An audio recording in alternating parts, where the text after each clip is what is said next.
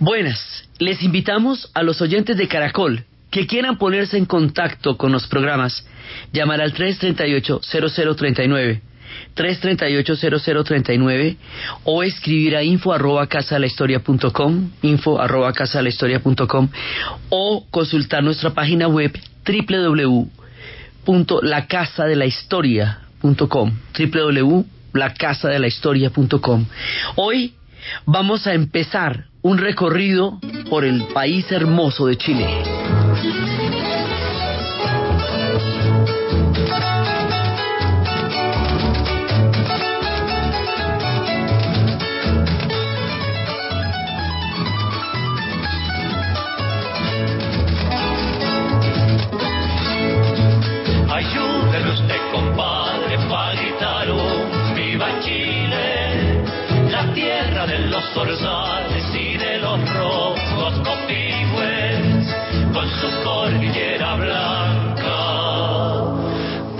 Que es linda mi tierra,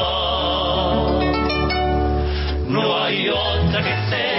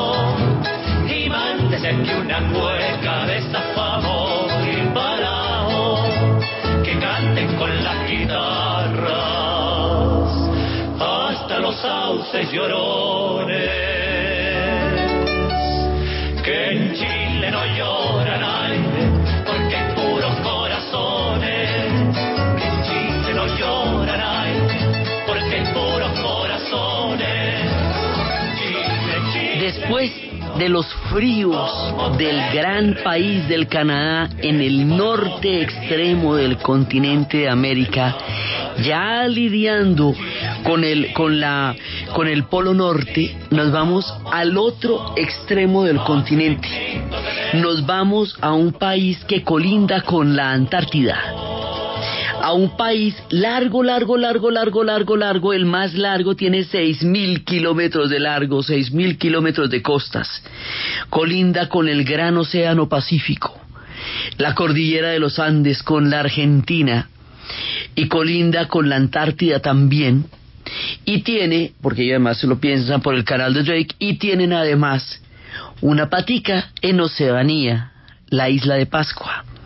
Vamos a hacer cinco especiales durante todo el tiempo de la Copa América, con toda la fe puesta en ella, de Chile. Vamos a contar historias de Chile desde los vestigios arqueológicos, desde el comienzo de los tiempos, desde la llegada. Vamos a contar de los mapuches, vamos a contar de los Rapanui, vamos a contar de cómo Chile se fue haciendo un país. Vamos a hablar de Bernardo de O'Higgins, vamos a hablar de Víctor Jara, vamos a hablar de Salvador Allende, vamos a hablar de Pinochet, vamos a hablar de el maravilloso, entrañable y adorado Pablo Neruda, vamos a hablar de Gabriela Mistral, de Vicente Huidobro, vamos a hablar de los grandes poetas chilenos, vamos a hablar de su música popular. A lo largo de toda la serie nos van a estar eh, acompañando los cantantes de toda la canción popular chilena. Ellos tienen una fuente inagotable de cantautores y de la música andina. Ellos han hecho la- las creaciones más maravillosas y más sentidas. Ellos van a estar con nosotros a lo largo de los cinco capítulos en todas las diferentes formas, porque es uno de sus grandes tesoros, la canción popular chilena. Isabel Parra nos cuenta a su manera entre los límites y la canción popular y toda la es, la canción popular chilena también tiene una una fuerte vena de protesta, también tiene unas maneras muy particulares de mirar a Chile, unas, otras son historias del corazón y del alma, las temáticas son muy variadas, pero nos van a estar acompañando los clásicos. Los límites que Chile tiene no los canta Isabel Parra.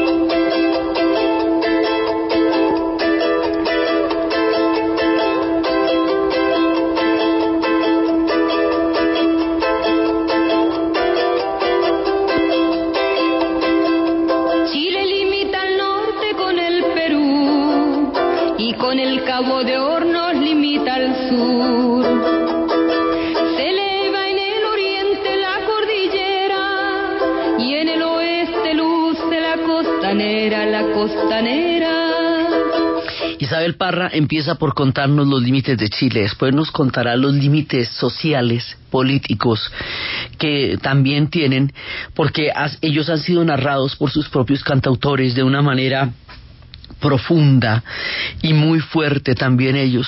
Han sido inspiradores de toda clase de cantantes, no solamente los nacidos en Chile, sino los que han interpretado a los grandes cantantes chilenos y a los poetas chilenos. Chile tiene dos premios Nobel de literatura tiene a Gabriela Mistral y a Pablo Neruda.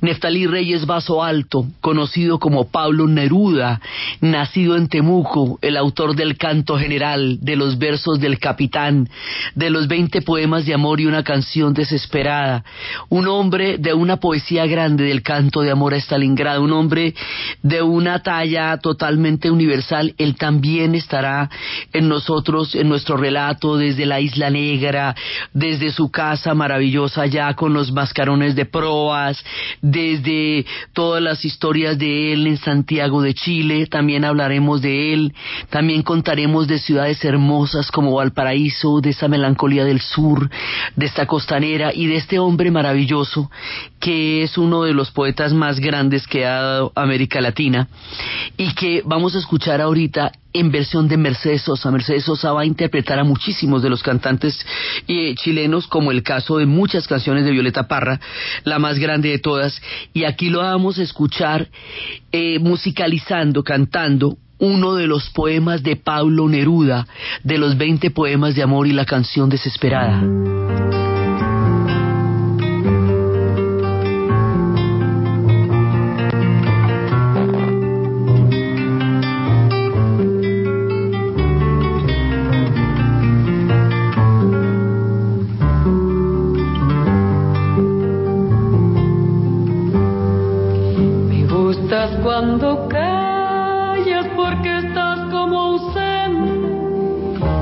Oyes desde lejos y mi voz no te toca. Parece que los ojos se te hubieran volado y parece que un beso te cerrara la boca.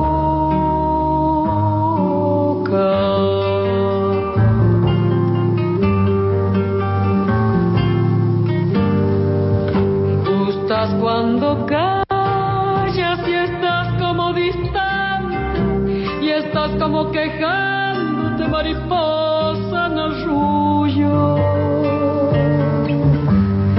y me oyes desde lejos y mi voz no te alcanza. Déjame que me calle con el silencio tuyo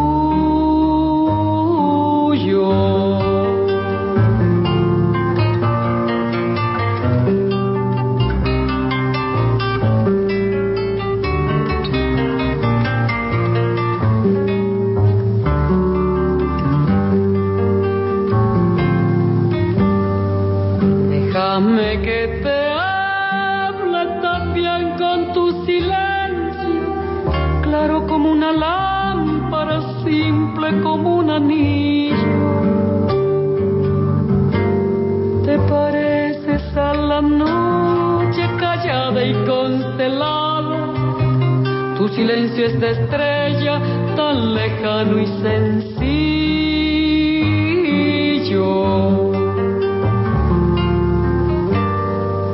Me gusta cuando callas porque estás como ausente, distante y dolorosa como si hubieras muerto. Una palabra entonces, una sonrisa va alegre, de que no sea cierto.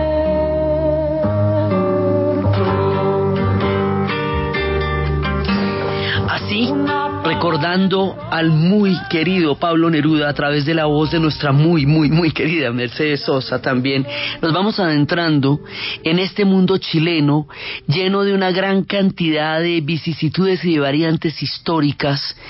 Ellos son muy antiguos, los chilenos tienen vestigios arqueológicos del año 14.800 antes de Cristo, en donde se encontraron las primeras, eh, los primeros vestigios en Puerto Montt ellos también vienen de Bering. O sea, también vienen del estrecho de Bering como los canadienses y se van a demorar más o menos casi 20.000 años en llegar hasta acá. Eso es común a toda la historia del continente. Siempre que estamos hablando de nuestro continente hay una cantidad de historias comunes y es por donde llegaron, ¿sí? Y el mundo indígena porque ese es el principio de todo, el comienzo de todo, la raíz de todo.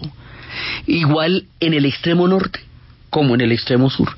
En el norte los llamamos las primeras naciones. Sí, en, el, en, Estados Unidos se llamaban los, los, los, Native Americans. Acá son diferentes pueblos, son los pueblos indígenas, pero todo el continente está primigeniamente poblado por ellos. Hombres muy antiguos desde el principio de los tiempos. Pero aquí también hay un contacto particular Aquí hay contactos con los polinesios a través del Pacífico. Primero, situémonos un poco en la geografía. Chile es largo, largo, largo, largo, largo, el, pero es estrechísimo. O sea, hay un punto en que tienen 320 kilómetros, que es como lo más, eh, lo más ancho que se pueden poner. Lo más angostico son 90 kilómetros, como decir, de, de Bogotá a Melgar. Sí, así, eso, así de estrechos pueden llegar a estar en el punto medio. Entonces, realmente ellos no tienen ni la gran pampa, ni los llanos, ni todos esos vastos territorios del Paraguay. No, ellos no tienen eso, tienen la cordillera como una como un límite natural, digamos, no no necesariamente político geográfico. Recordemos siempre que las naciones, los límites de ahora no son los límites en los que estos pueblos crecieron, son límites que se establecieron después.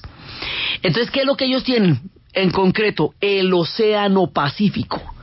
Ellos son un país que mira hacia el Pacífico y el Pacífico es para ellos lo más importante. Por el Pacífico ellos han tenido contacto con los polinesios.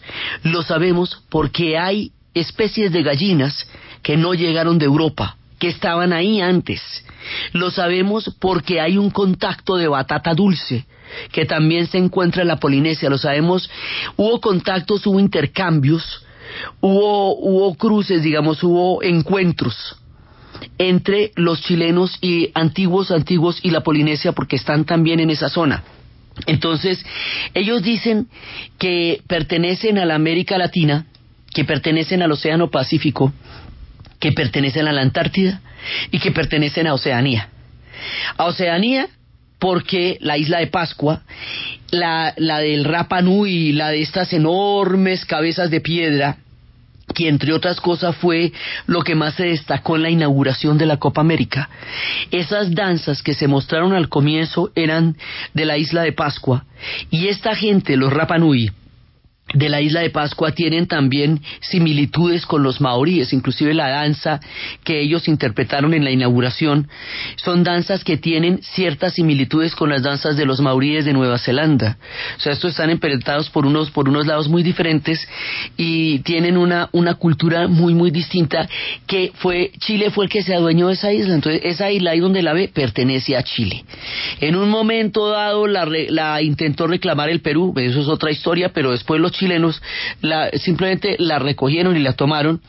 Los de la isla de Pascua han querido ser independientes, el tema de, de las islas que tienen culturas diferentes a las continentales, pero actualmente la isla de Pascua es de Chile y en tanto es así, ellos reivindican también una presencia en el continente de Oceanía, que es donde queda la isla de Pascua. Y también hay una, después del Cabo de Hornos, que ellos terminan en el Cabo de Hornos y en el Estrecho de Magallanes, es decir, donde se unen los océanos, donde termina la tierra continental de la enorme masa que es América, eso que tanto tiempo se demoraron en entender los europeos para imaginarse siquiera, aunque fuera remotamente, a dónde habían llegado, ahí donde termina todo, ahí está Chile, ¿sí? En ese punto. Entonces ahí hay un canal de Drake que ellos reivindican un paso desde la Tierra de Fuego hasta el norte de la Antártida, como una especie de colita que va ahí. Ellos reivindican eso, eso también como una parte de su territorio. Ellos tienen el complejo de antenas, el observatorio, uno de los observatorios más grandes y más importantes, el proyecto ALMA, que es una cantidad de, telescopios y de observatorios, porque las estrellas en ese punto tienen una particularidad muy grande, y eso es una de las esperanzas para la humanidad, lo que la información que se está recogiendo en el proyecto ALMA. Estos pueblos han tenido también una cantidad de desarrollos económicos, eh, sociedades divididas, porque hay un Chile que es el Chile que vivió el mundo de la época de la Unidad Popular de Salvador Allende y hay otro Chile que vivió el mundo del modelo económico exitoso que, que todavía tienen y hay otro Chile que vivió las consecuencias de una cosa y de las otras que fueron los prisioneros de Chile que también van a estar aquí. O sea, son muchas diversidades, su pertenencia a América Latina, la forma como ellos comparten nuestra historia desde la misma independencia, todo eso lo vamos a contar. Entonces, ellos son muy antiguos y tienen esta, estos vínculos con la Polinesia, sus animales primigenios, el cóndor, el cóndor que va desde la Sierra Nevada de Santa Marta hasta Chile. ¿Sí? Y por supuesto, es importante decirlo, Condorito es chileno, eso no se nos puede olvidar tampoco. Personajes populares, sí, nosotros lo conocimos también a través de sus humoristas, de Lucho Navarro. O sea, nosotros hemos tenido mucho contacto con ellos y no los identificamos tanto como chilenos, pero son chilenos, sí, porque es que son muy latinoamericanos. Entonces nos parece que son, pues son de todos, porque finalmente lo, todos los nuestros un poco de todos, pero son chilenos. Entonces está el cóndor, en el escudo está el cóndor y está el neumal. Es un animal como una especie de venado que solamente lo tienen ellos. Y tienen, bueno, ballenas, lobos marinos. O sea, porque están en el extremo sur, así totalmente. Entonces eh, tienen todos estos, las ballenas jorobadas, esas ballenas jorobadas que llegan a Nuquí, esas están en Chile. Se vienen cuando, cuando llegan los inviernos se vienen acá a pasar por Nuquí y por Gorgona, son las mismas, las ballenas jorobadas. Entonces, este pueblo tiene pues una fauna rica, también llamas, ¿sí? Y, tienen un mundo que está eh, entremezclado con muchas culturas. Tienen mitos originales, hay entre ellos una población que es muy importante, que es la población de los mapuches. Y se recomendaría ver una serie que en este momento se está dando que se llama Sitiados que es la conquista vista por los mapuches contada desde, desde, desde la tierra, ¿sí? Era, se trata de la fundación de la ciudad de Villarrica y todo lo que eso significó en el territorio mapuche. Entonces, los mapuches vienen de una, de una historia, de una historia original. Dicen que había dos grandes serpientes una serpiente que era Kai Kai, que era la serpiente de las aguas, y otra serpiente que se llamaba Tren Tren, que era la serpiente de las montañas. Esas dos serpientes estaban en una gran rivalidad. Entonces la Kai es la que es todo el Océano Pacífico y la Tren Tren pues es la cordillera de los Andes. Valga decir que la cordillera de los Andes allá abajo se hace enorme, enorme, enorme. Esta gente tiene picos de 7.000 y 8.000 metros de altura. La cordillera se vuelve gigantesca en esa parte del continente. Pero un día Kai, la serpiente del agua, llegó a subirse tanto, tanto, tanto, tanto, que estuvo a punto de hundir la cordillera en el agua. Casi lo que hoy llamaríamos un tsunami y obligó a los animales a trepar por las montañas y a tratar de huir de la furia de las aguas. Entonces las familias quedaron desintegradas, cayeron en el abismo y dejaron a dos niños huérfanos, una niña y un varón, y estos niños fueron amamantados por una zorra. Eh, miren que el símbolo de la, de la Copa América es una zorra. Es una parte, digamos, del imaginario de ellos. Es una zorra colorada. La zorra y una leona los, eh, los, los, les dieron todo el refugio, una puma, pues un león americano, puma. Les dieron todo, el, eh, los criaron y les dieron batata dulce y les gustó mucho y esto se, se fue reproduciendo, se fueron reproduciendo como la batata dulce y los niños empezaron a tener una tradición y crearon un estirpe y esa estirpe es el origen de los pueblos mapuches. Y así, en este momento, empezando a entrar en el mundo de los mapuches, hacemos la pausa comercial.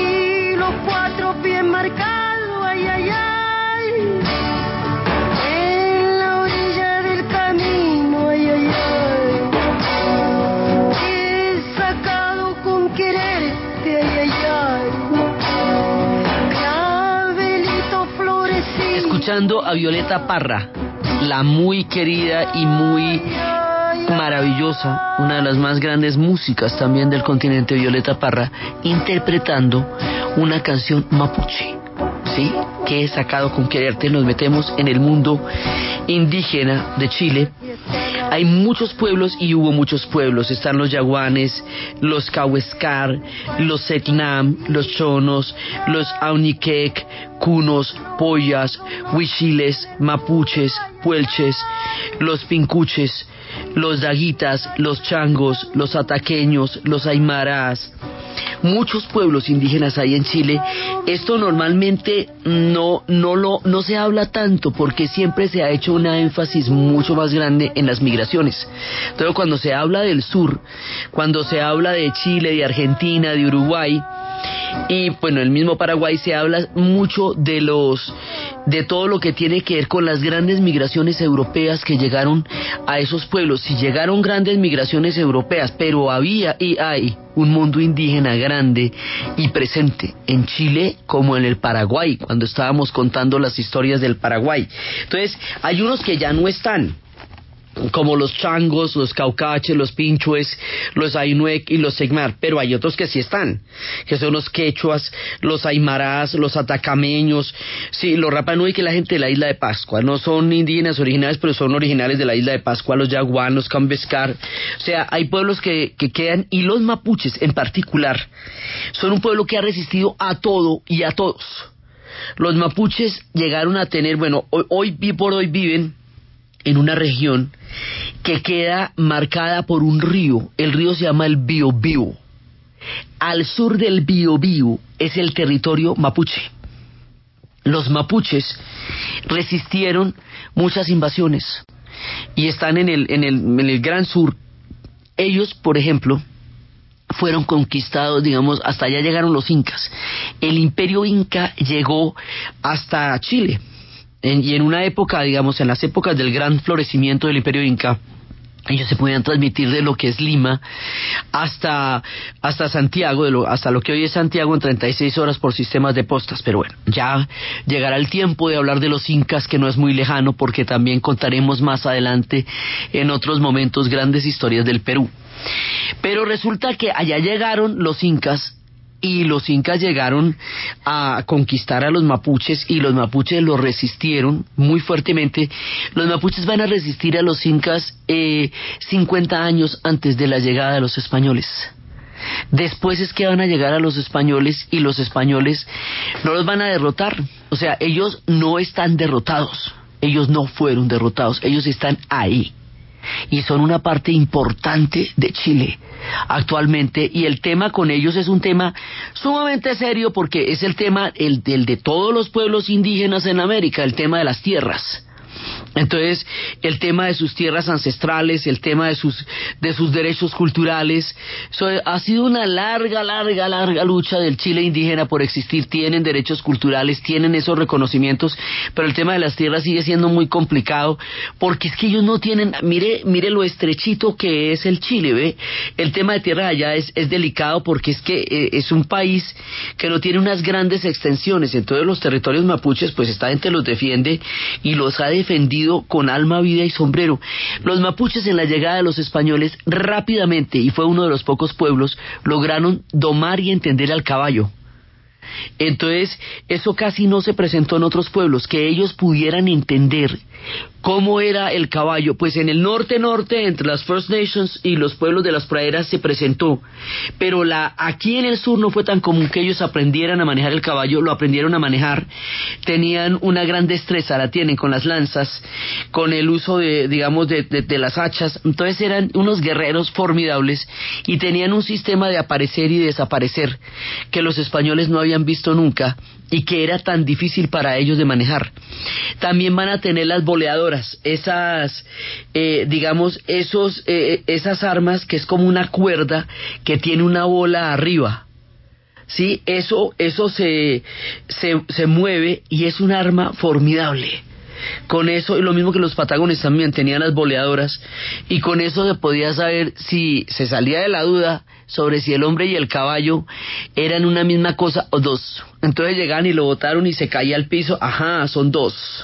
¿Sí? Entonces, esta gente va a tener un nivel de combatividad y un nivel de resistencia que todavía los tienen allá. O sea, allá son parte de la identidad de Chile y tienen una música y tienen una cultura rica, resistente, fuerte, poderosa.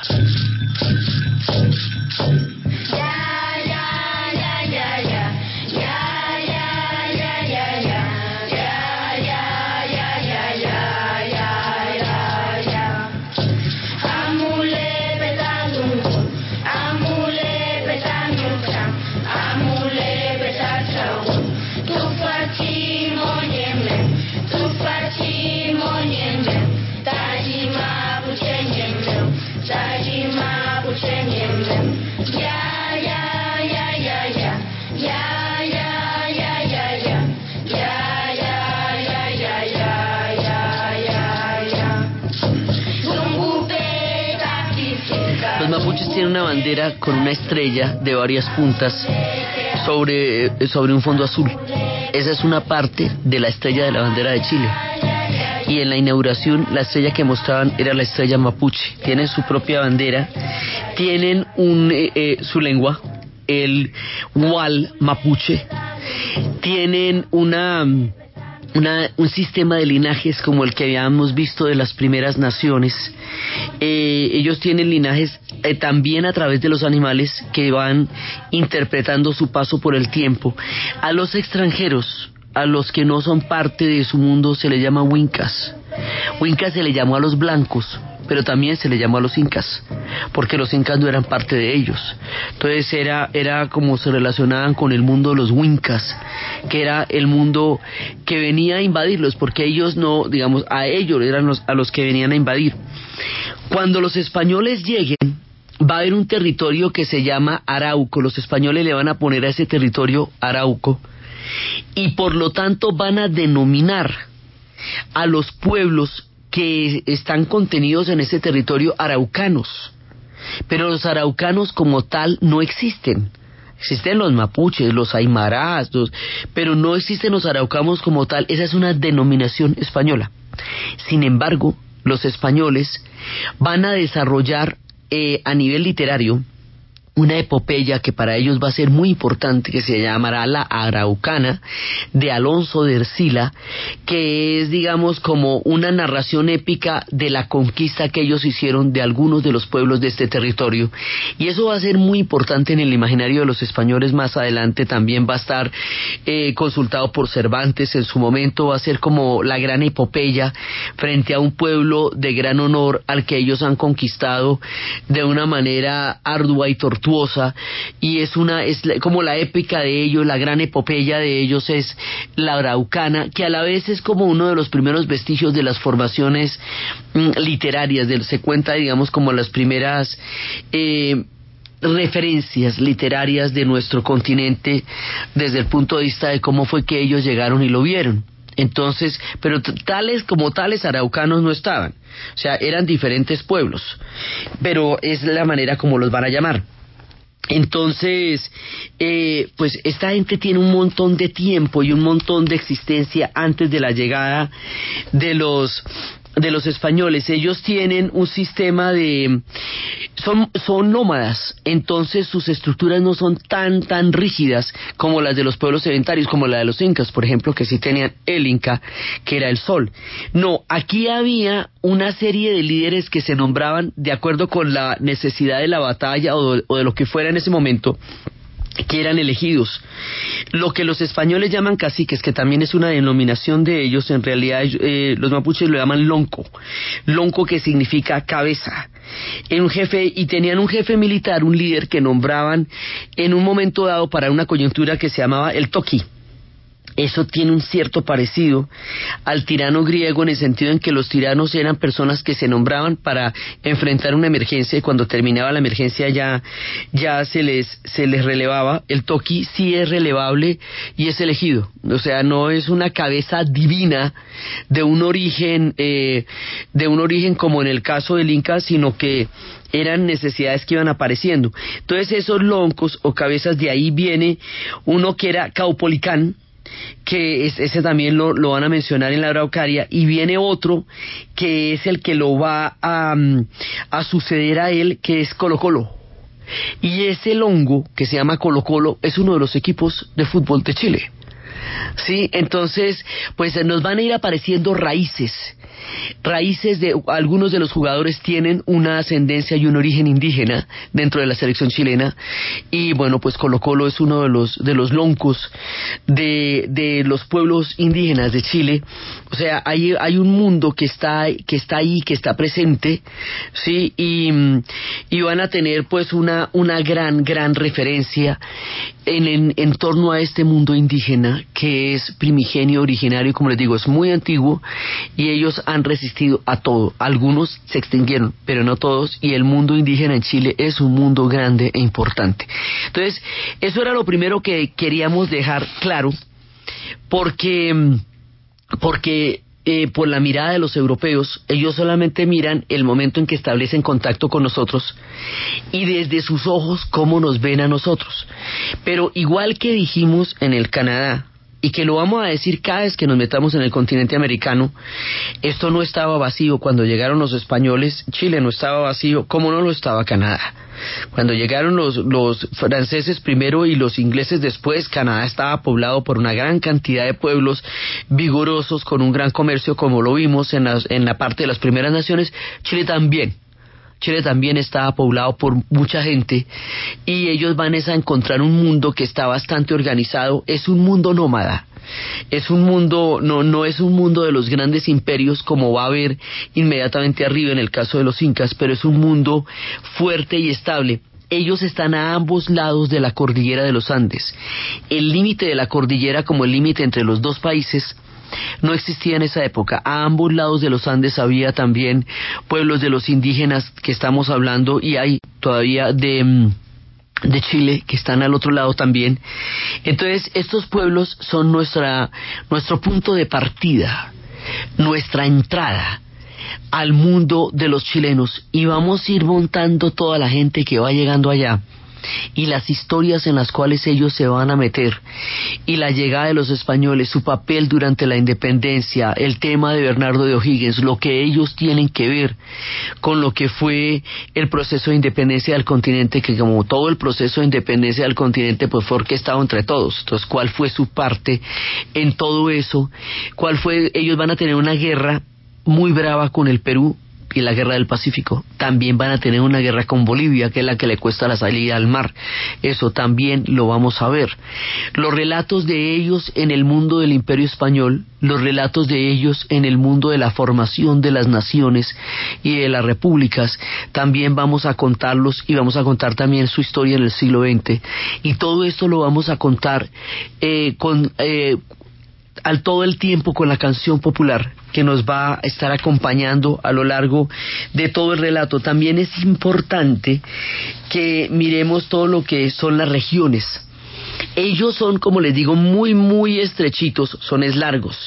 Y cada una de esas regiones es al norte la región de Tarapacá, la región de Antofagasta, la región de Atacama, la región de Coquimbo, la región de Valparaíso, Valparaíso además es de una belleza, la región del general Bernardo de O'Higgins, después les vamos a contar por qué tanto O'Higgins, la región de Maule, la región del Biobío, que es donde están los mapuches, la región de la Huracanía, la región de los lagos, la región de Aysén, general Carlos Ibáñez del Campo, la región de Magallanes y la Antártida chilena, la región metropolitana, la región de los ríos y la región de Arica y Parinacota. Esas son las regiones, es decir, como nosotros tenemos departamentos, sí, es lo mismo que uno dice que pues que Antioquia, que Atlántico, que Valle, que Chocó, que, que Guainía, que Guaviare o que Guainía, así exactamente en, en, el mismo sentido, pero solamente en una franjita, o sea, todo, todo, todo tiene que suceder en esa franja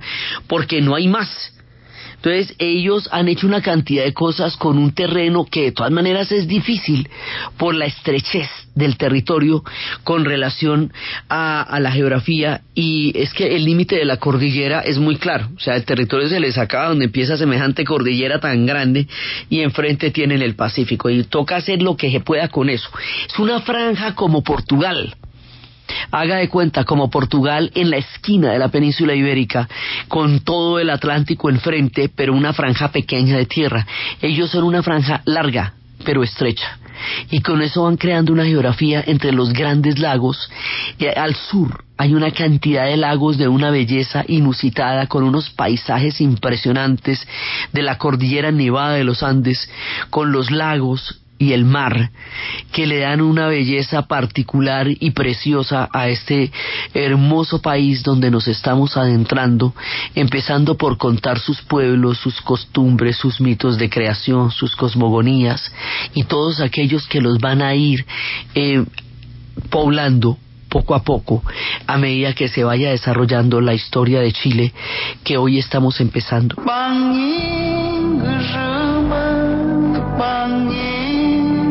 Romanca, puta penyen mai, motong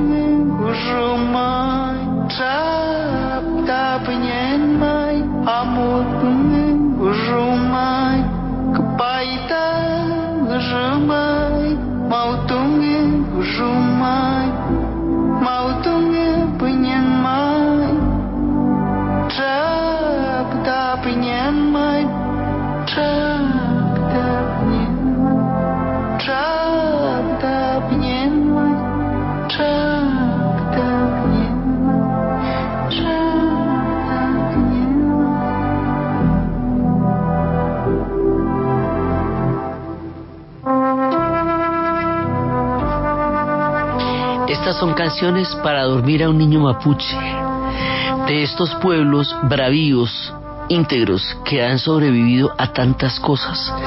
El problema, digamos, el tema con los mapuches es que, y es un tema que es recurrente en el mundo indígena de la América, es que después de la colonización española y de la tragedia demográfica que eso va a significar a nivel de las enfermedades y a nivel de, de la brutalidad de la conquista misma y de la superposición de una cultura sobre otra y de todo el drama histórico que eso significa en nuestro relato como pueblos de la América. Después de eso, cuando se formen las repúblicas, el problema es que las repúblicas no van a solucionar el tema indígena, porque las nacientes repúblicas después de la independencia tampoco van a tener una mirada sobre los pueblos indígenas radicalmente distinta a la de los europeos. Porque una de las cosas más complejas del colonialismo es que una vez que se va, deja los vestigios de una manera de ver el mundo. Y esa manera de ver el mundo enseñó un desprecio profundo por el mundo indígena y por el mundo afro. Entonces, esa lectura continúa durante las repúblicas, continúa durante los pueblos independientes y hace que el tema de los derechos culturales y de los derechos indígenas siga siendo todavía en América Latina y en nuestro caso de relato en Chile un tema de toda vigencia y actualidad, a pesar de que hay una gran cantidad de reconocimientos de derechos a pesar de que la lucha ha sido larga y se han conseguido muchas cosas, de todas maneras siguen siendo pueblos que están a la vera de, un conflicto de tierras que allá también se la tiene que ver con las multinacionales, con las mineras, con una gran cantidad de intereses comerciales en los territorios donde ellos habitan. Eso es común a todos los pueblos de la América y es también concreto en el caso de los mapuches.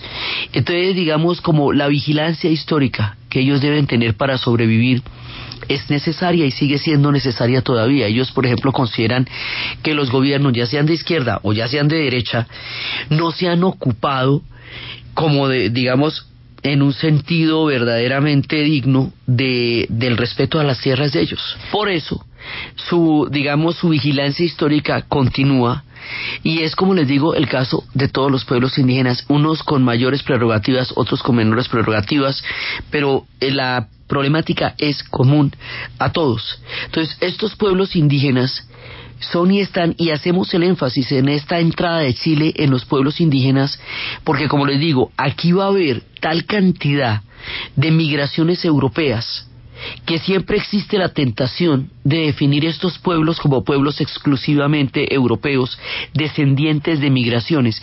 Eso también es cierto, pero no es lo único cierto. El mundo indígena es primigenio, original, existe y está presente. Y es por aquí, por el mundo indígena, por donde hemos empezado esta travesía por el fascinante país de Chile, en los tiempos en que estamos con los deditos cruzados en la Copa América, encontrándonos en este convocatoria de las naciones de todas las naciones de nuestro continente para entrar en el mundo de la riqueza cultural, histórica, musical geográfica de este país austral, de este país de Chile. Bienvenidos a esta serie sobre el país chileno, el país austral, el país que ahora tiene a todos nuestros ojos puestos sobre ellos. Entonces, desde los espacios de la llegada de los pueblos de Berín, desde los espacios de los primeros vestigios de, de su unión con la Polinesia, de los Rapanui, de los mapuches, de todas las historias de los pueblos indígenas, de los aymarás, de sus lenguas, de su geografía, de su mirada hacia el Pacífico, de todo un universo que se va alzando lo alto, alto de la cordillera, junto a los lagos, frente al mar, un pueblo lleno de canciones, de música, de historias, que hoy entramos a mirar en el contexto de este momento de la Copa América en la narración de Ana Uribe, en la producción Jessy Rodríguez. Y para ustedes, feliz fin de semana en los tiempos chilenos. Gracias a la vida